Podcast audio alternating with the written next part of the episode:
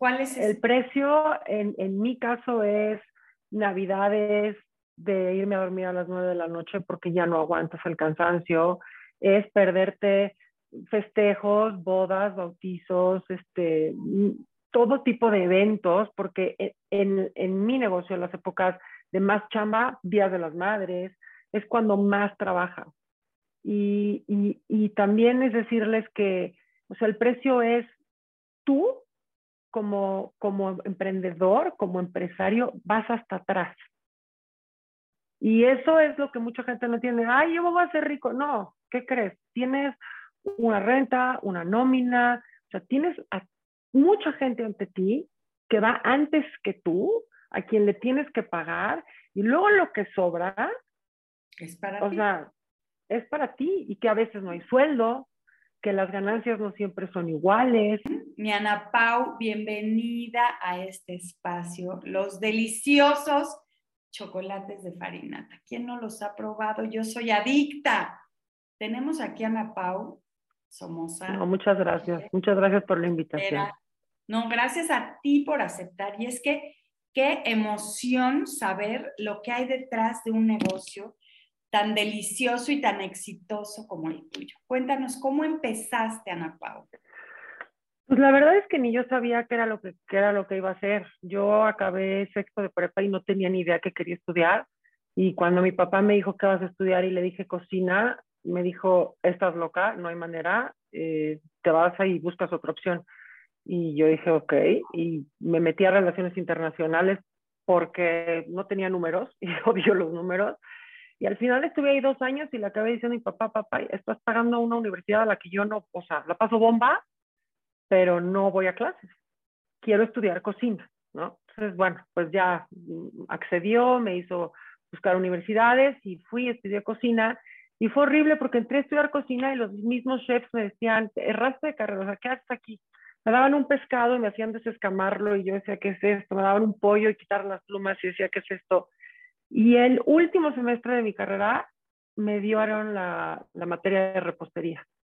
Y ahí dije, o sea, esto está increíble, ¿no? O sea, esto es lo mío. Y este, entonces, bueno, pero fue muy poco, ¿no? El tiempo que tuve. Y ahí fue cuando dije, esto es lo mío, y tuve la oportunidad después ya de irme a especializar en chocolate y repostería en Nueva York, al FCI, que es el French Culinary Institute, persiguiendo a un chef que yo era fan y sigo siendo fan, que se llama Jacques Torres, que era el, el, el dean de, de, pastry en ese momento, y pues me fui a Nueva York y ahí empecé a, o sea, a enamorarme de lo que era los pasteles y los, y, y los chocolates, pero, pero el chocolate fue algo que me cautivó. No, no, pero esa idea de las latas de chocolates tan originales, yo me acuerdo perfecto tus obleas de cajeta empanizadas con chocolate. Y bueno, un éxito total. Pero ¿qué pasa en la historia de Farinata? Platícanos, porque creo que todo el pues mundo cree que emprender es simplemente pararte, poner tus chocolates y esperar a que venga la gente.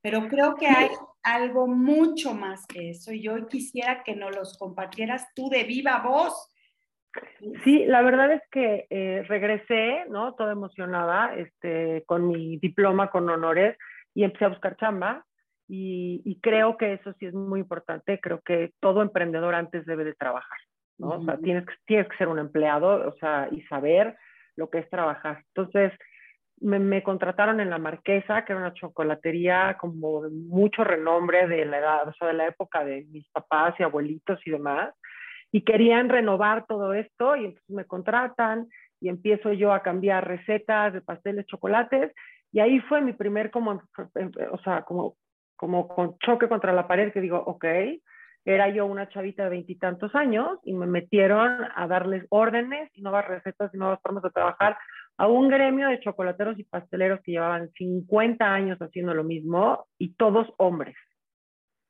Y entonces llego yo así, toda con mi, oigan, es que nadie me volteó a ver, nadie me hizo caso, fue horrible, entonces me sacan de la marquesa y me ponen a trabajar en una oficina a yo desarrollarles una línea de chocolates y pasteles que yo hacía en mi casa y llevaba que los probaran para que si les gustaban o no.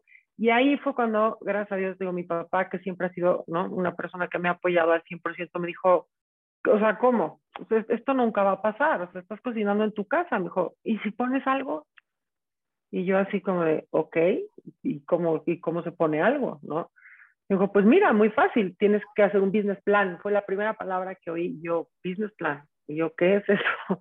Dijo, pues tienes que ir a ver cuánto cuesta desde tu materia prima, cuánto te va a costar tu renta de local, si vas a tener a alguien que te ayude, o sea, todo este tema que hay atrás, ¿no? Los números, cuánto vas a ganar, en cuánto vas a vender y todo eso. Y yo, ok, lo, lo hice como viendo qué onda. Y pues nació Farinata, o sea, estaba yo muy chavita, o sea, acababa de acabar la carrera, más mi especialización. Yo creo que tendría 20, cuatro años, 23 años cuando nace Farinata. Y este, y nunca me, es, eh, eh, me, estoy, o sea, me enamora lo que hago. O sea, realmente es algo increíble, pero en esa edad, o sea, yo nunca me imaginé que iba a ser, o sea, fiesta, reventón, ¿no? Novio y yo en la cocina. Y, y o sea, era tan cañón que los precocteles y, y todo se hacían en la cocina. Y de ahí me decía, bueno, pues vámonos a bailar. Y yo, ok. Y regresaba al día siguiente, abría a las 8 de la mañana, salía a las 3 de la mañana, porque obviamente no tenía lana para contratar a, todo un equipo, ¿no? Entonces, este, pues así nace. Y de hecho yo empecé con una socia a la que estábamos juntas y, y pues era too much. O sea, ella no, no, o sea, de entrada le gustaba más lo salado y como que en esa edad eh, el, el, querer dejar muchas cosas que, que, uno tiene que dejar, pues no estuvo fácil. Este, y pues me quedé yo con el negocio. Y sí fue, o sea, me acuerdo como algo increíble porque era mi propio espacio. Me acuerdo como que jugaba a la tiendita, pero luego no jugaba tanto a la tiendita porque tenía que pagar a la persona que me ayudaba después, ¿no? A cobrar. O luego crecí, contraté a un chef al que lo tuve que enseñar. Entonces, toda esta parte de, ok, no, importa si yo no gano dinero, sino ellos sí tienen que ganar dinero y aprender a pagar impuestos y aprender a hacer todas estas cosas. O sea, sí fue todo un proceso, eh, el cual la verdad es que lo disfruté muchísimo, pero creo que no hay nada más presionante que saber que tienes una renta y unos gastos fijos que tienes que pagar y que tu caja registradora no suene, ¿no? O sea, y entonces creo que esa presión no, se, no la aguanta cualquier persona. O sea, sí creo que hay, hay personalidades, hay personalidades para emprender y hay personalidades para que sean fregonas y fregoncísimos en, trabajando en donde sea, ¿no? Este, y bueno, pues yo ahí estuve y ahí me quedé y, y me quedé la pastelería y los que era pastelería y chocolatería duró abierta casi cuatro años y medio. Estuvimos ahí y justo tenía que abrir la segunda tienda para que ya fuera negocio, estábamos a full con Farinata y en el Inter conocí al que hoy es mi esposo y me embaracé muy rápido de mi hija, Priscila, que tiene hoy 17 años y dije, esto no se puede, yo tengo que estar aquí todo el tiempo, esto no va a funcionar. En mi luna de miel, que me fui un mi luna de miel, se vino todo para abajo, si yo no estaba, mal, los chocolates mal hechos, los pasteles mal hechos, o sea, fue un fracaso. Entonces, cuando regreso y al poquitito tiempo me embarazo, pues tomo la decisión de cerrar, ¿no? Y, y fue un, fue tristísimo porque no tuve la capacidad emocional yo en ese momento de decir, sí se puede, sí se hubiera podido, pero yo emocionalmente en mi cabeza, en mi estoy embarazada y no era mi plan, ¿no? Mi plan era seguir trabajando, fue como decir, o sea, se me cayó todo encima. No, dijiste las dos cosas, no. No. Pero a ver, mi, niña, ¿cuáles son las tres cosas que tú quisieras eh, compartir a todas las personas que emprenden un negocio hoy en día? En tu trayectoria de, de farinata que abriste, cerraste, luego volví, lo hiciste en línea, luego abriste ahorita apenas otra vez. ¿Cuáles son las cosas que tú le dirías a cualquier persona que quisiera emprender y que lo ven tan fácil, que lo ven como que mañana el negocio va a estar abarrotado? ¿Qué sacrificios hay que hacer? O sea, ¿cómo, cómo lo planteas tú para que la gente entienda que sí tiene sus, sus precios a pagar, el éxito tiene sus precios a pagar. Yo, yo creo que sí les diría a todos estos chavos y chavas que quieren emprender que sí tienen que estar conscientes si están dispuestos a pagar el precio. Es un precio alto. Precio? ¿Cuál es El precio, en, en mi caso, es navidades, de irme a dormir a las nueve de la noche porque ya no aguantas el cansancio, es perderte festejos, bodas, bautizos, este, todo tipo de eventos, porque e, en, en mi negocio, en las épocas de más chamba, días de las madres, es cuando más trabaja. Y, y, y también es decirles que, o sea, el precio es tú como, como emprendedor, como empresario, vas hasta atrás. Y eso es lo que mucha gente no entiende. Ay, yo voy a ser rico. No, ¿qué crees? Tienes una renta, una nómina, o sea, tienes a mucha gente ante ti que va antes que tú, a quien le tienes que pagar, y luego lo que sobra, es para o sea, es para ti, y que a veces no hay sueldo, que las ganancias no siempre son iguales, que, o sea, porque pues todo va fluctuando. Entonces, eso es desanimante. A veces dices, ¿cómo? Le estoy dando un cheque a este cuate y yo que soy, pues sí, pero, pero es eso. O sea, yo creo que el éxito está, el éxito de emprender está en, en siempre poner a tu gente y a tu equipo va antes. O sea, no puedes tú pensar que todo es para ti, ¿no? ¿Sí? Y por ejemplo, sé que pusiste un gimnasio en el, en, en, el Inter, ¿no? Y el gimnasio no jaló. No, ese es mi segundo, mi segundo punto. Yo siempre pensé, y era de las que iba por la vida diciendo que todo lo que hicieras con amor y con el corazón y que le entregaras, o sea, el alma completa, iba a ser un éxito. O sea, que no importara, que mientras tú chambearas a full y le metieras todo el amor, salía. Y no es cierto. O sea, el éxito no depende de ti. Y eso lo aprendí más, más que nada en el gimnasio. O sea, yo le metí junto con mi socio todo y más a sacar algo adelante con todo el amor, con toda la pasión, con y con las mismas horas de trabajo y no, y no, y no sale.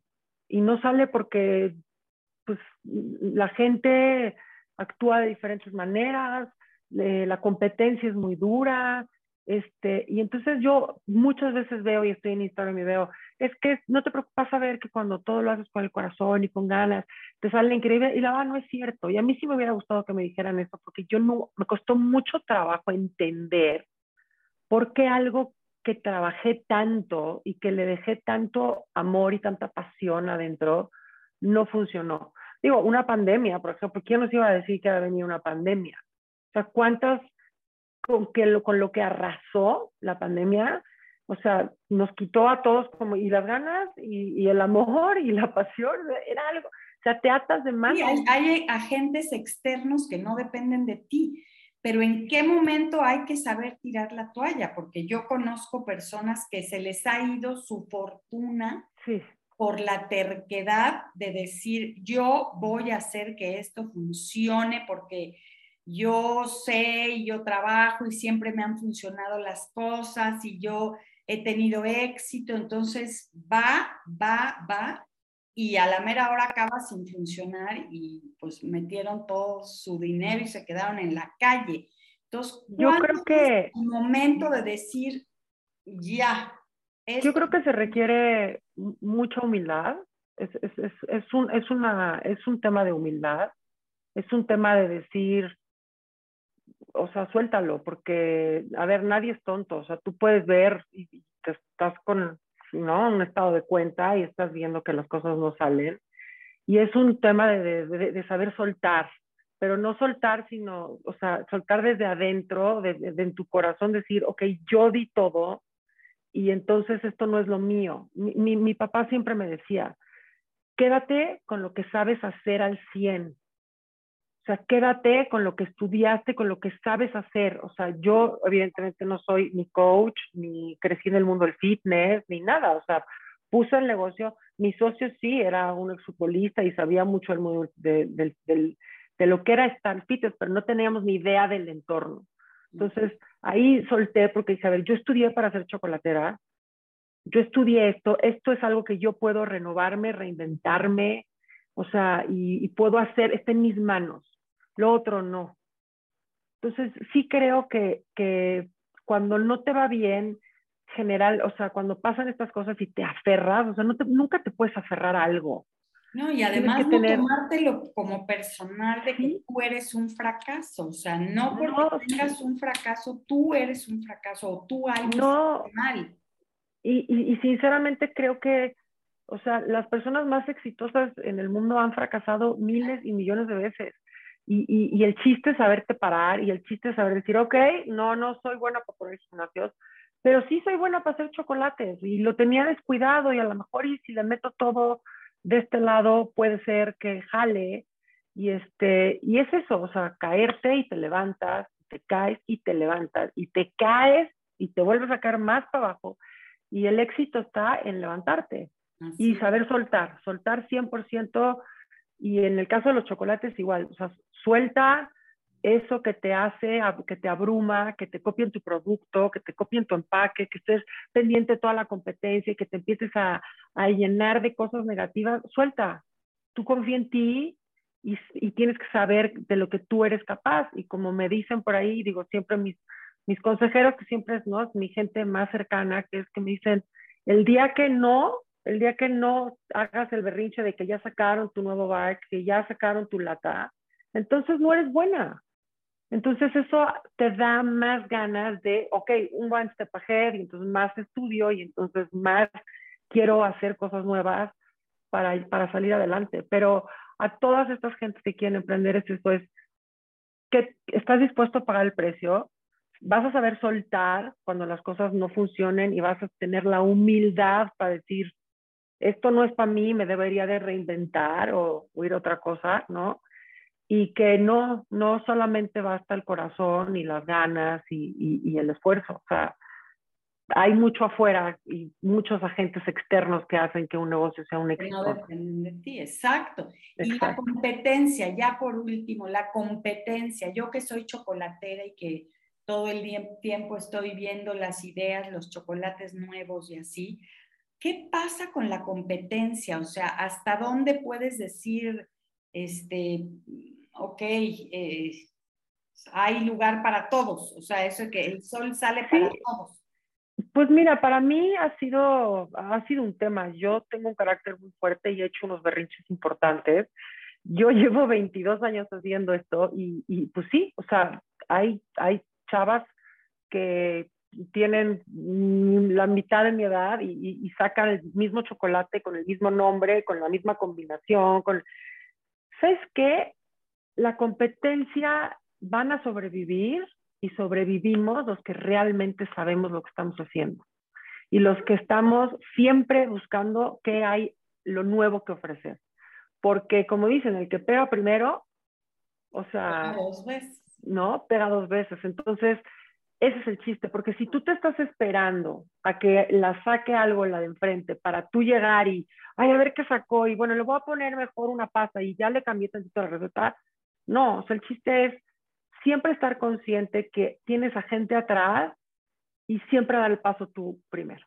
Y respetar también a ellas, a todas estas personas en la competencia, en sus cosas. Si ellas, su producto estrella es este, déjalo. O sea, no, a mí no me gusta meterme en, ah, pues ahora va a ver cómo va.